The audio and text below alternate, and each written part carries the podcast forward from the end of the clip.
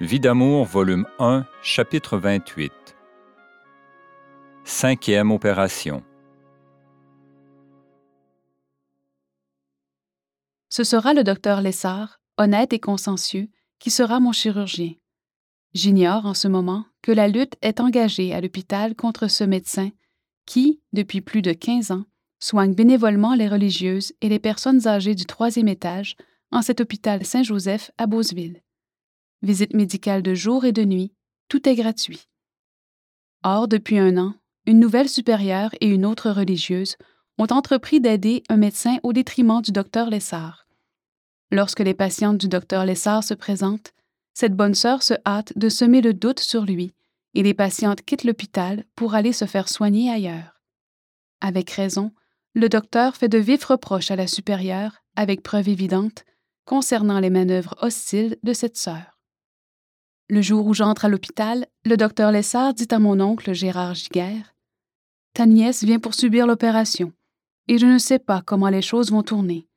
Je m'attends à ce qu'elle parte elle aussi. Quant à moi, j'ignore tout de la difficulté. Or, le lendemain, pendant qu'on me donne un soluté, la bonne sœur commence le même manège. Pendant cinq jours, elle vient m'entretenir du docteur Lessard, au point que je suis inquiète, ne sachant trop que penser de lui et craignant pour le bon résultat de l'opération. De son côté, le docteur est tout pensif lors de ses visites à ma chambre, et cela parce que la supérieure lui interdit d'opérer les cas d'hystérectomie, grande opération. Il y a six jours que je suis à l'hôpital quand je suis demandée à la salle de chirurgie. Je ne peux pas vous opérer, dit le médecin. Pourquoi? Pas de réponse. Après un moment, il ajoute. Les bonnes sœurs ne veulent pas. Pourtant, Dieu sait si vous en avez besoin. Mais il n'y a rien à faire. Les religieuses disent que ce n'est pas nécessaire pour vous. Ah, je comprends les manœuvres de la bonne sœur, lui dis-je. Alors le docteur désire savoir ce qui s'est passé, mais je ne veux rien révéler, car il s'agit d'une religieuse. Je lui dis si j'allais passer des examens à Québec et si je vous rapportais le certificat attestant qu'une opération est nécessaire, pourrait-on alors vous empêcher de pratiquer cette opération? Vous me rendriez un grand service, dit-il. Au moment où je prépare ma malle, une religieuse qui travaille à la salle d'opération vient me voir et me demande de ne pas parler aux malades de ces difficultés. Je promets et je quitte l'hôpital. Revenant avec le certificat donné par l'assistant du docteur Demers de Québec, ce dernier est en voyage, le docteur Lessard s'empresse de le montrer à la supérieure. C'est alors que les nouvelles affluent à la communauté. Que de religieuses de l'hôpital suivent depuis plusieurs mois les injustices faites à ce médecin et comme elles en sont révoltées. Le révérend père Bertrand, jésuite, vient pour régler les différends. Opérez cette dame, dit-il au médecin. Je suis donc demandé pour l'opération. Mais la bonne sœur, prise à son piège, avait rejeté sur mes épaules le poids des difficultés qui se sont produites, croyant que je ne reviendrais jamais à l'hôpital. C'est à mon retour que j'apprends la chose. Décidément, l'habit ne fait pas le moine. J'apprends alors que de grosses difficultés sont survenues là où elle était passée avant d'arriver à Beauceville, et elle continue ici ses intrigues. J'ai reçu plus d'une fois la visite reconnaissante des religieuses. Si vous saviez, disent-elles, ce qu'elle a fait et dit contre ce médecin. Je suis donc opérée le 30 septembre 1952. Les religieuses me promettent leurs prières ferventes en compensation des ennuis que me causa l'une de leurs sœurs. Les jours qui suivent sont vraiment étonnants.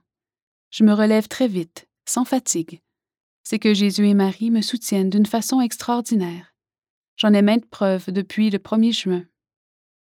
À l'hôpital, le docteur Lessard a d'autres difficultés. La bonne sœur ne s'est pas amendée. Le docteur entre dans une grande colère. En récompense de son honnêteté et de tous les services rendus jour et nuit, il est mis à la porte. Un mois après mon opération, je reprends la vie normalement. Notre vicaire, qui connaît bien mon mari, l'invite à participer à une retraite fermée. La lutte est dure. Il accepte, puis refuse.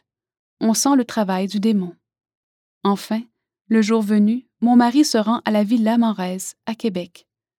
Pour une fois, c'est le calme dans la maison. Trois jours après, mon mari revient et entoure sa femme et ses enfants. Nous causons longuement. C'est un changement radical. Il est heureux et me dit qu'il a pris de bonnes résolutions. Pendant deux mois, la vie est très agréable. Je l'attends chaque soir vers les dix heures, il revient et nous bavardons. Papa lui prête main forte pour l'assurance. Tout s'améliore. Je ne cesse de remercier Dieu pour ce bon temps qu'il me donne. Je crois mon mari converti à jamais et j'en suis si heureuse. Comme par les années passées, à son anniversaire de naissance, nous marquons cet événement par la remise de petits cadeaux.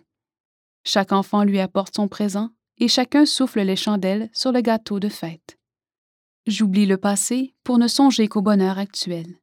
Les enfants sont joyeux. Les fêtes 1952-1953 sont très gaies.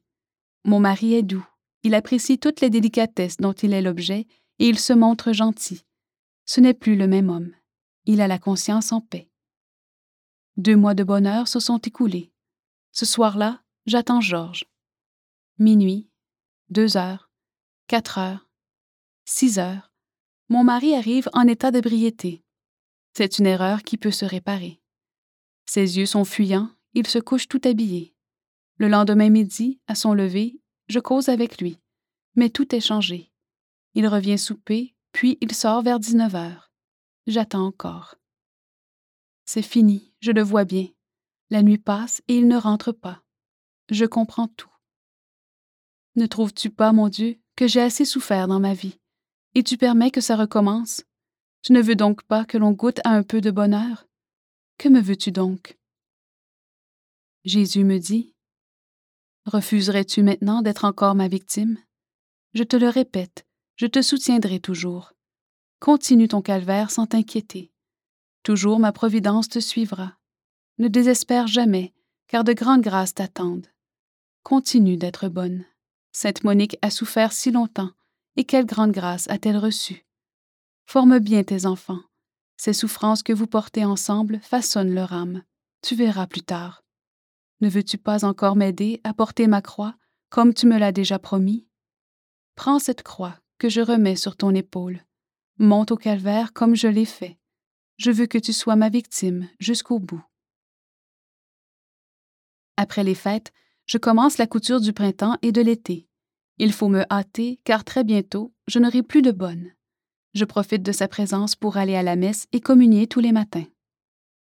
Un jour, mon mari décide d'entrer dans une autre compagnie d'assurance. Les conditions sont intéressantes et il signe son contrat. Tout va bien dans les premiers mois, puis les difficultés recommencent. Dans une rage folle, il se dispute avec le surintendant, rompt son contrat et retourne dans son ancienne compagnie. Mon père lui vient encore en aide, mais que de factures nous arrivent chaque mois. La vie dépravée de mon mari est intolérable. J'ai continuellement le cœur brisé et je ne parviens plus à m'alimenter. Une convention de la compagnie d'assurance doit réunir tous ses employés pour trois jours, toutes dépenses payées. Georges dit qu'il ne peut s'y rendre, car il n'a pas d'argent. Mon père lui fait avancer 75 dollars par la compagnie. Il reçoit cette somme le jour même de son départ. Je lui demande 5 dollars, n'ayant pas un sou à la maison, et cela depuis assez longtemps. J'en ai besoin, répond-il. Le lendemain, André désire 10 sous pour l'achat d'un cahier scolaire. Attends, lui dis-je, maman n'a pas un sou. Alors, le midi et le lendemain, pas de cahier. La maîtresse, croyant à de la nonchalance, lui administre la fessée. Pauvre enfant. Il revient en pleurs et me supplie de lui acheter son cahier. La meilleure solution est bien de lui demander de voir la grand-mère paternelle. Elle lui donne un dollar. Nous avons le strict nécessaire pour les repas. Georges revient et je lui demande dix dollars pour donner un acompte au laitier qui ne veut plus livrer de lait s'il n'est pas payé. Je n'ai pas d'argent, me dit mon mari. Qu'as-tu donc fait des 75 dollars que mon père t'a fait remettre par la compagnie? Toutes tes dépenses étaient payées. Ça ne te regarde pas. Et il sort en claquant la porte.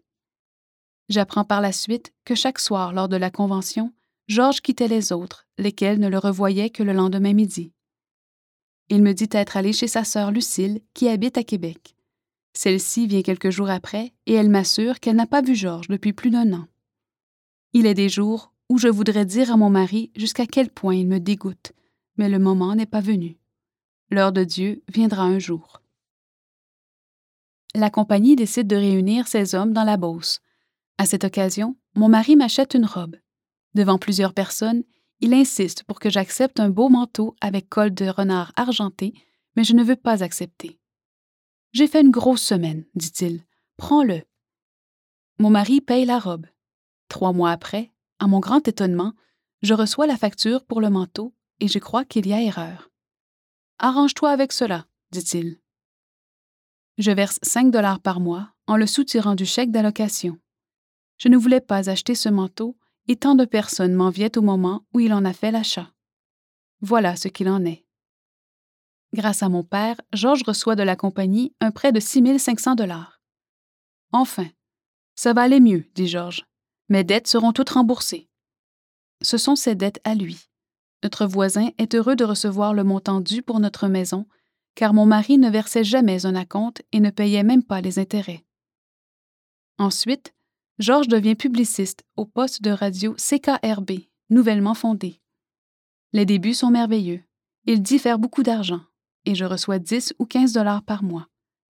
Les scènes sont terribles si je lui demande un peu d'argent. Je n'ose plus acheter à l'épicerie. On doit depuis deux ans la somme de 61 dollars à l'épicier, lequel envoie son état de compte chaque mois. Enfin, plus de 200 dollars sont dus au commerce de la ville ouest.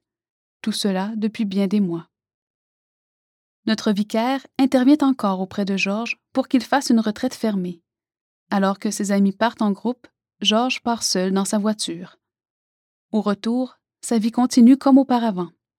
Je n'ai jamais cru qu'il soit allé à cette retraite. Toujours, Jésus et Marie m'assurent de leur protection. Que de fois je pleure. Je suis là, ne crains rien. Ton calvaire est lourd, je le sais, mais les grâces seront belles. Monte avec ta croix, mon enfant. Tu avances plus lentement, mais les mérites montent vers le ciel rapidement. Le seul salaire que Georges reçoit lui permet de faire les paiements de sa voiture. Je n'ai plus d'argent, dit-il sans cesse. Il ne peut payer sa police d'assurance, aussi, en cas de décès, aucune garantie d'avenir pour nous. Plus rien en lui qui me fasse admirer cet homme descendu si bas. Pourtant, il est vêtu comme un prince et voyage dans une automobile de l'année. Que de services me rendent notre voisin et sa fille Thérèse. Ce sont comme de véritables parents pour moi. Cet homme aux cheveux blancs a la bonté de remplacer mon mari pour le travail extérieur à la maison, pendant que Georges se promène dans les rues de la ville. Je ne saurais taire leur dévouement et leur générosité. Que de fois je songe que la paresse est la mère de tous les vices, et le cœur me fait si mal. L'hiver suivant est bien triste. Mon mari fait des scènes terribles. Les enfants grandissent. Eux, ils font ma joie.